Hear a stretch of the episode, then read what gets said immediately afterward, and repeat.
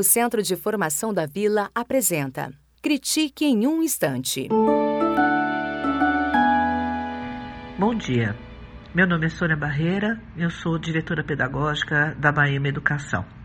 Nosso grupo é composto por várias escolas com diferentes metodologias, é, com diferentes tamanhos, e nesse período todo de é, pandemia, nós é, temos nos reunido com uma certa frequência para trocar todo tipo de experiência a respeito dessa situação inusitada em que as escolas se encontram.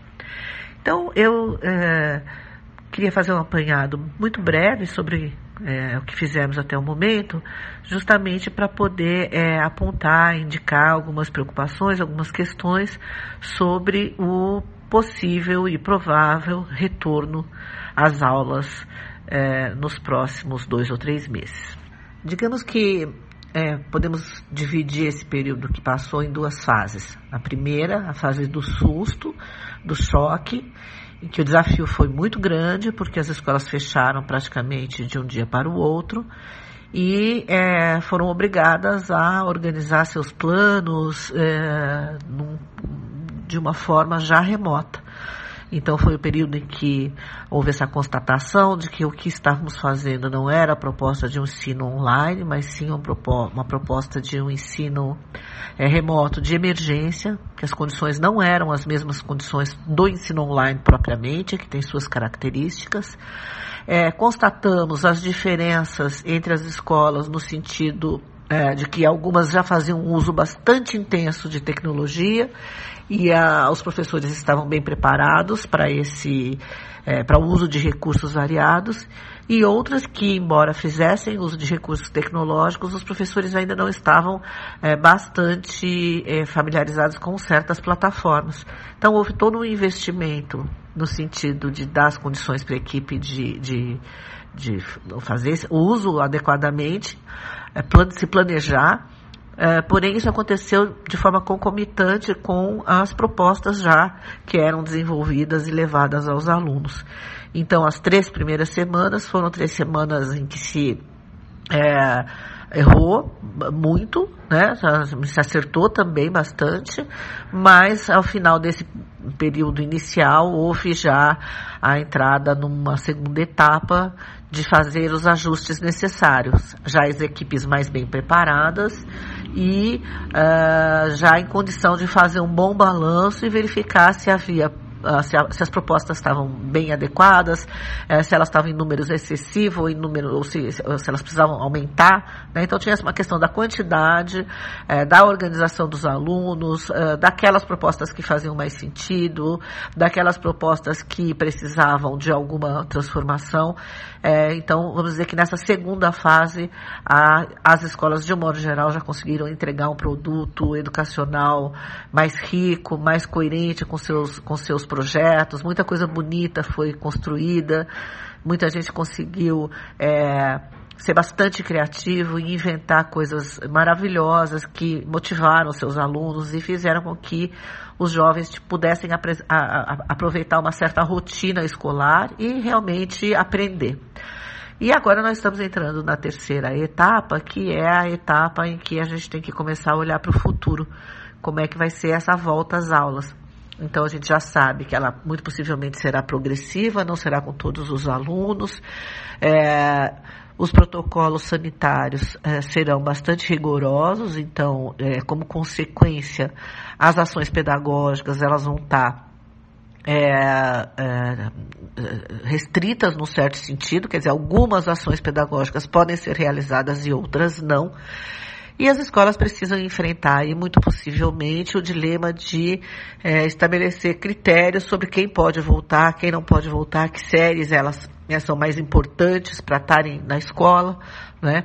Então há toda esse, é, todo esse debate e ele também depende um pouco da, da definição dos protocolos dos órgãos oficiais. Então as escolas estão debatendo, no entanto elas ainda não estão é, definindo como isso vai acontecer. É, eu acho que a pontos comuns de preocupação.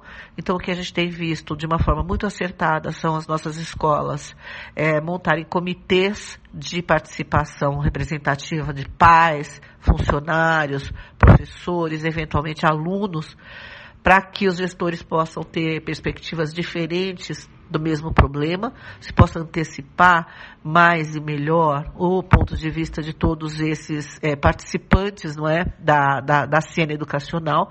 Então, os comitês têm sido uma, uma prática bastante importante. É, há uma preocupação nesse retorno com essa, com a, toda a questão emocional, com a dimensão psíquica que essa crise é, trouxe para cada um de nós. Então, uma preocupação com rituais é, de acolhimento, onde se possa explorar é, bastante é, questões mais expressivas, representações sobre esse sentimento. Então, as artes estão aí para nos ajudarem, não é? A música, a, a, o teatro. As escolas estão pensando em algumas coisas que possam ajudar todo mundo a representar um pouco melhor, a pôr para fora as suas inquietações e as suas perdas, não é? Porque sofremos perdas nesse período, sem dúvida.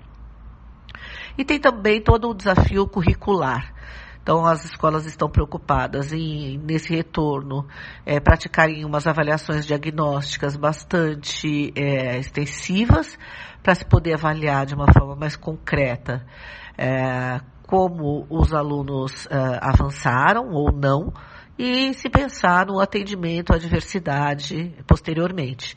Então, esta é uma medida que me parece um ponto comum entre as escolas, especialmente no que se refere ao passado, né, até, até assim, o fechamento desse segundo trimestre. Mas há também o planejamento deste é, trimestre que se inicia no segundo semestre desse ano, que vai ser essa, essa situação mais inusitada ainda de é, alguns alunos na escola e outros fora. E o que a gente tem discutido bastante é que todo o material que tem se produzido nos ambientes virtuais de aprendizagem deve seguir sendo o centro do currículo, é, que ele, nós não podemos abrir mão de ter um planejamento de todas as nossas ações pedagógicas para esses ambientes virtuais, que é, podem ser mais ou menos utilizados em função de como o retorno acontecer. Né? Mas a gente sabe que Existem alunos que não voltarão, que têm receios por sua condição de saúde, então é fundamental que as escolas encarem que elas precisarão ter todo o seu currículo bem estruturado nos seus ambientes virtuais e é, esses ambientes virtuais podem ser acessados de casa, para os alunos que não vêm à escola, ou mesmo na escola, pelos alunos que lá estarão, sob a supervisão dos professores diretamente. Então, essa, esse é o desafio, é, é esse planejamento é, é bastante complexo. E, por fim, a gente sabe que a formação dos nossos é, professores, dos nossos funcionários, dos nossos colaboradores deve seguir acontecendo, porque, é, embora todos nós tenhamos aprendido muito, é, ainda há muito que se avançar, especialmente no, no uso dos recursos tecnológicos a favor das aprendizagens, ou seja, é, nós precisamos é, explorar os recursos para entender como eles podem concretizar nossas intenções pedagógicas. A intencionalidade pedagógica deve guiar as decisões e a seleção de recursos e não o contrário, não é? Então é isso que nós é, temos pela frente.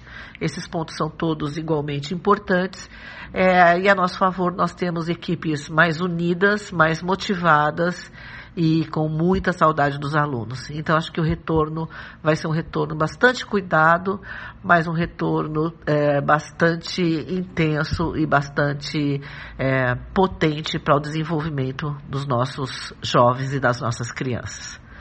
É isso aí. O Centro de Formação da Vila apresentou Critique em um Instante.